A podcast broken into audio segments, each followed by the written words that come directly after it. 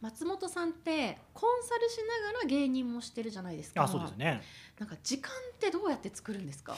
もうね忙しいイメージがあります。まあ忙しいんですけど、うん。いや僕ねじゃあ時間作ってるのはあれですね、まあ、プライベートの時間は、まあ、基本ないですねああと睡眠時間を削りますね。あー。まあまあ物理的にそうですよね。あー。まあね。まあそういうことかなという気がします。あー。まあ、削れるところを削削るるっていう、うん。だから僕なんか本当にだからなんだろう趣味みたいなものって、うん。やっぱりだから社会人になってからなくなりましたね。もともとは何が趣味だったの、まあ、例えばプライベートの時間で何してたんですか？いやでもなんか結構ダラダラとなんか2チャンネルしたりとかゲームしたりとか、うんうんうん。まあみたいなことも結構やってたんですけどやっぱそういう時間が本当に僕なくなりましたね。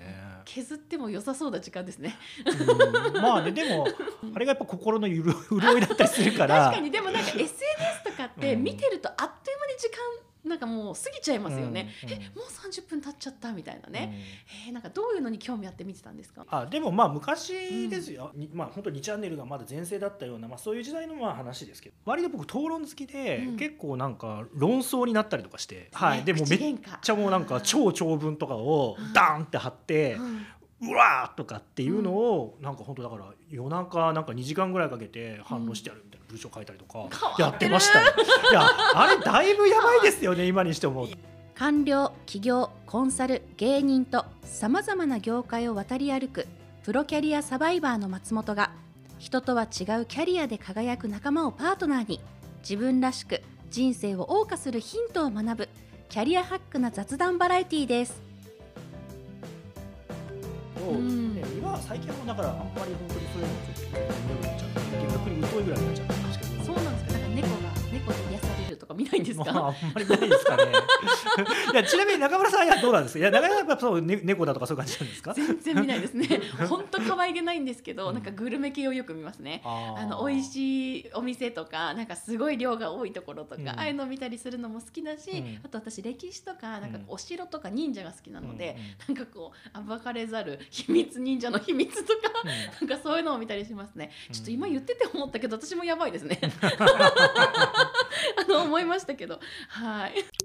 でもちなみにその時間はどうやって作られてるんですか？私の時間ですか、うんでもなんかあのプライベートと仕事っていうのを私は分けたことがなくって、うんそうした時うんに、なんかやっぱりね仕事も絡んでくるんですよ。はい。自然とうん好きなことやってるから、うんあこの味って今度レシピで活かせるなとか、なるほど。あこの食材初めて見たけどどこで作られてるんだろうとか、うんうんあこれ何々県で作られてるんだとか。あこれ新しい品種改良の食材なのかなとか結局頭の中で全部結びついちゃうから、うん。なんかねあの時間を作るっていうよりはなんか本当好きなことして生きてるなって感じあでもそれはすごいあの確かにそうですね、うん。普通の人って多分仕事はなんかやりたくないけどやらなきゃいけない嫌なもので、それとは別に何か好きなことがあるじゃないですか、うん。交わらないじゃないですか、うん。いやでだから、えっと、時間がやっぱ分かれちゃってるから、うん。どっちをどう融通しなきゃみたいなことを考えなきゃいけないんだけど、一体化してますもんね。そう。なんかねあの土日が欲しいっていう、うん。土日に絶対休みが欲しいっていう感覚が私にはまだ一回もわからない、う な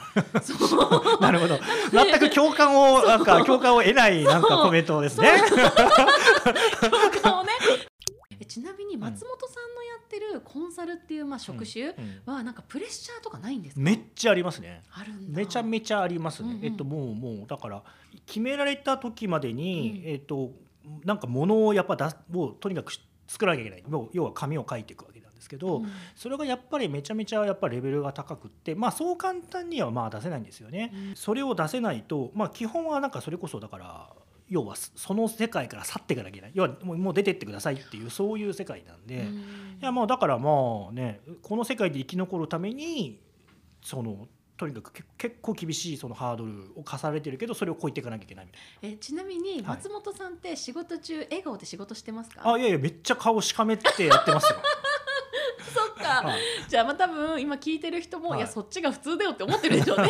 一緒だよってね。やっぱりそうやってなんか頑張んなきゃいけない時期っていうのもあったりとかっていうのはあるじゃないですか、うん。でもやっぱり人間そんな生活ずーっと続けていくのは多分しんどいと思うから、ね、だからまあそこはまあバランスなんでしょうけれど、うん。うんでもまあ僕らの業種はそういう業種ですね。なんかさっき夢に仕事のことが出てくるってあったじゃないですか、はいはい。私もあのこあのクラウドファンディングをやったことがあるんですよ、はいはいはいはい。その時にクラウドファンディングやってる3か月間はうん。夢とあの起きてるか分かんなかったです。うん。やっぱすっごいずっとその金額とかが気になって、はい。あとお礼をしなきゃとか、うん。なんかやっぱりあの連絡質問とかもすっごいいっぱい来たので、うん。それに早く返さなきゃみたいな。うん。質問に早く返すことで寄付してもらえることとかあったから、うん。かそういうプレッシャーで寝てないっていう気持ちはなんかすごいわかりますね。じゃあなんかあの逆にその芸人の仕事をしてる時は、もうなんかその時間の中では笑えたりしてますか？えー、とでもまあ芸人の仕事ってそれはそれでまたプレッシャーじゃないですか、うん。こお客さんが笑う方であってこっちが笑う方じゃないから、うん。こっちがやっぱりいかにどうやってちゃんと笑わせなきゃみたいなここの世界はこの世界でやっぱり確実にその笑いを取って帰ってこなきゃいけないから、うん。それはそれでまたプレッシャーですよね。だからやっぱり結構舞台出てくる前やっぱかなり緊張しながらこう出てってっていう、まあ、だからそこはまあ一緒だな。ただ、うん。そのちょっと違うのは芸はやっぱりお客さんが笑ってくれたらすっごい嬉しいなって気持ちがすっごくあるんですよね。そそこはまあ分かりやすくね、うん。あるところですけど。うん、なんか私松本さんの,、はい。あの舞台も見に行かせていただいたことあっあたんですすけど。そうでよね。ありがとうございます。いやもう本当に私たちもすごいもう結構全会場全体がねすごい大爆笑で。もうでも私たちはあの松本ファンの私たちはみんな真ん中を陣取ってうですね。番真ん中から 目が合う距離で見て応援してましたからあしおね。りさんいると思って。でしなんかやっぱ知り合いがいるとやっぱなんかねあれはあれでちょっとなんかこれでこけたらいやみっともないとこ見せられんからえーみたいなやっぱあって。知り合いがいると緊張する方ですか？うーんどとうですか？まあでもまあもちろん緊張はしますよね、うん。でもまあいい方に働くとこもあるし、うんああ私は知り合いがいた方が安心するんですよ。全員知ってる人で埋めたいぐらいなんですよ、だけどそっか、まあ、これもまた違いますよね。知ってる人には絶対見られたくないっていう人も多分いるでしょうし、でも松本さんはね本当に堂々とされてましたよ。あよかったうです。ん。松本さんは時間自体はどんな風に捉えてますか、僕時間ってなんかあの2つ側面があるなと思ってるんですよ。うん。で物理的まず1つ目は物理的にその純粋に時間、うん。えっとまあ、この1時間とかこの2時間だとかっていう時間の長さとしての時間っていう意味があると思いますと、うん。まあ、これは当たり前の話ですようね。ん。もう一つあると思ってるのはその時間をコントロールできるかどうかっていう意味があると思っていて。で実は結構前者の時間の話はみんなするんだけど後者の時間の話をあんまりしないなっていうふうに思ってて。うん。でも実は僕ねその1時間2時間の時間が物理的にあるということよりは自分が時間をコントロールできるってことの方が実は意味合いは大きいなっていうふうに思っていて、うん。僕さっきこの仕事ってめちゃめちゃ忙しいですって言ったじゃないですか、えはい。忙しいんですよ。なんですけどこの仕事のいいところは結構自分でその時間をコントロールできるんですよある程度、うんうんそのこの時間はちょっと今ちょっと仕事できないですとかちょっと家族の都合がありましてとかっていうのは結構全然聞くん聞くんですよね。でその代わり夜中ずっと仕事してるとかっていうのはあります。はい。でも例えば僕にとってはですよ。僕にとっては夜中仕事してる方がはかどったりするんですよ。でだからそっちの方が良くて本当は。でそこのやっぱりその時間をコントロールできる自由度があるっていうのはあの時間の一つの意味だし僕はこの仕事のいいとこだなって思ってますね。あー確かに夜中に仕事の方が効率がいいっていうのは、結構私もそれはすごい思ってて、なぜならまず電話が鳴らないいうの手が止まらない、はい。っていうのとメールとかねあのうん。返してしまえばあとやることないから、うん。すごいよくわかりますね。うん。ああだその時間をコントロールできるから、はい。なんかそうやって芸人のことも両立できるまあまさしくそうなんですよ。ん。はい。だってなんか練習とかっていつしてんのかなとか、はい。なんかネタいつ書いてんのかなって思うんですけどそういうのはどういう時に書くんですか？まあでもまあやっぱり、まあ、夜やることが多いですけどね、うん。でも本当になんかね例えば賞ーレースの前とかで詰めてやんなきゃいけない時は相方はそのサラリーマンでその決まった時間働いてる人なので、うんあの昼休み相方の、えっと、職場の近くまで行って公園で30分、えっと、練習してとか、まあ、そういうのもやりますよね。楽しそうあ めちゃくちゃいいですね。いやでも毎日毎日大変ですけどね。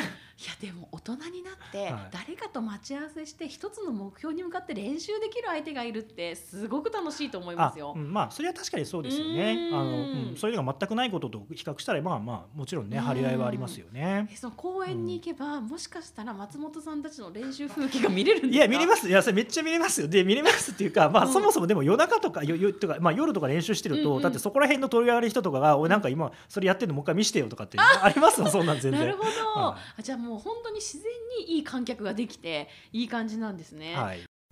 ちなみに松本さんは気分転換ってどうやってやってるんですか？気分転換ですか？いやなんかなんだろうなもう酒ですかね。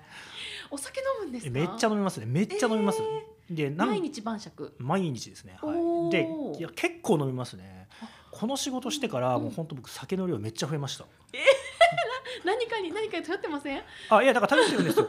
いやなんかドキュメンタリー番組で、うん。そのボリビアの鉱山で働く人の話っていうのがあったんですよ、うん。でボリビアってこう高地にあるから空気が薄いじゃないですか、うん。で空気が薄いところでさらに鉱山の中で働くからめちゃめちゃ空気が薄いらしくて、うん。めっちゃストレスらしいんですよ、うん。でその人たちってだからその鉱山で働く人たちですよ。朝出かける前にうん。コカの葉。あの要はコカインになるコカですよ、だからあはいはい要はあのこ麻痺させる麻痺そうそうなんですよ。だからちょっと若干そういう幻覚成分みたいのが入った葉っぱを買っ買ってであとはもう原液お酒の原液なんか40度とかある酒の原液を買ってでその鉱山の中でそのコカの葉っぱをこうくちゃくちゃ噛んだりとかそのお酒をこううって飲んでで働くらしいんですよ。のでぶぶっちゃけそれ笑えなくってなんか大してやってること変わんねえなみたいな。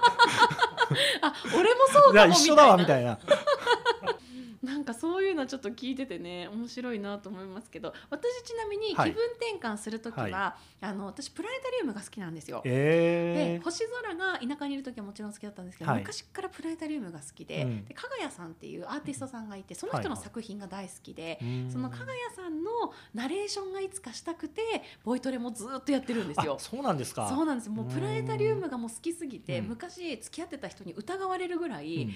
毎週毎週ねプラネタリウム行って電源切ってね、うんなんか何やってんだみたいなね。それはだから別な男と言ってんじゃねえかってことですか？まあ、ほらプラネタリウムって嘘ついて電源まで切って大人になって毎週毎週一定時間に、はい。なんかそんなそんなプラネタリウムやついねえよって。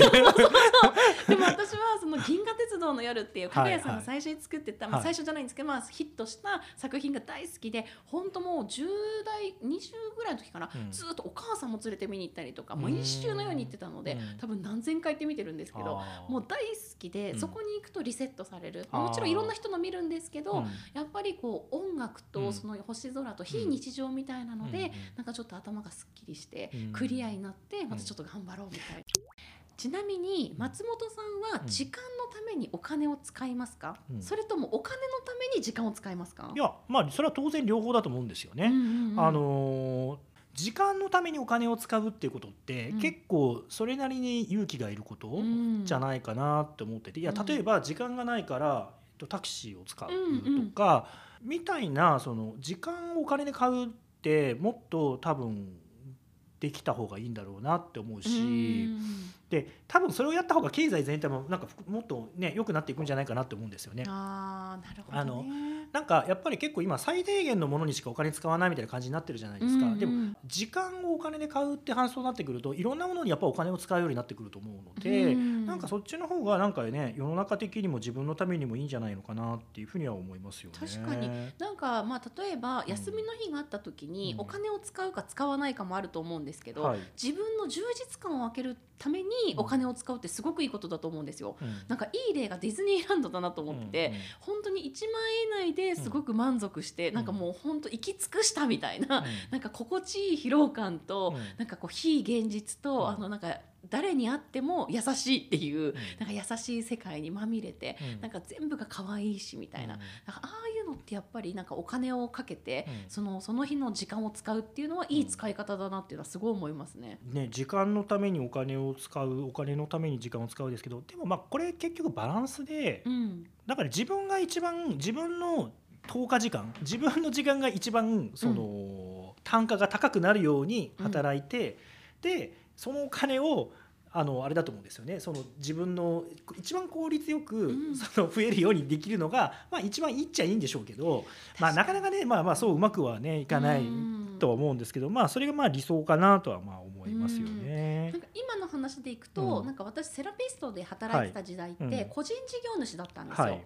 なので例えば朝の10時からうん。夜の8時まで店頭に立っててもうん。お金ってもらえなかったんですよ、0円。へー。その代わり、うん。施術に入った時間がうん。1分いくらなんですよ。うんうん。だからお客さんが20分来ればん。20分,、20分間分のお給料が私に入るっていう、うんまあ言えば個人契約だから、まあうねなんていうの野球選手みたいなもんなんですよ、球団にいてもみんなそれぞれお金が違うみたいな、うん。出れば打てばみたいなね、そういう感じだったので、もうそれを考えた時に毎日フルで店にいるってなんかちょっとバカらしいな、うんバカらしいっていうわけじゃないんだけど、うん。なんかちょっと違うなと思って、もうあの月に10日間だけ働くようにしたんですよ。月に10日間だけ指名で全部埋めるっていう、なるほど。でも私は羽田空港の国際線ターミナルっていうところにあうん。うん。るセラピストのあのリラクゼーションサロンで働いてたそのでこそこ予約で埋めるってどういうことですか？だから私の顧客がインド人とかなんですよほとんど。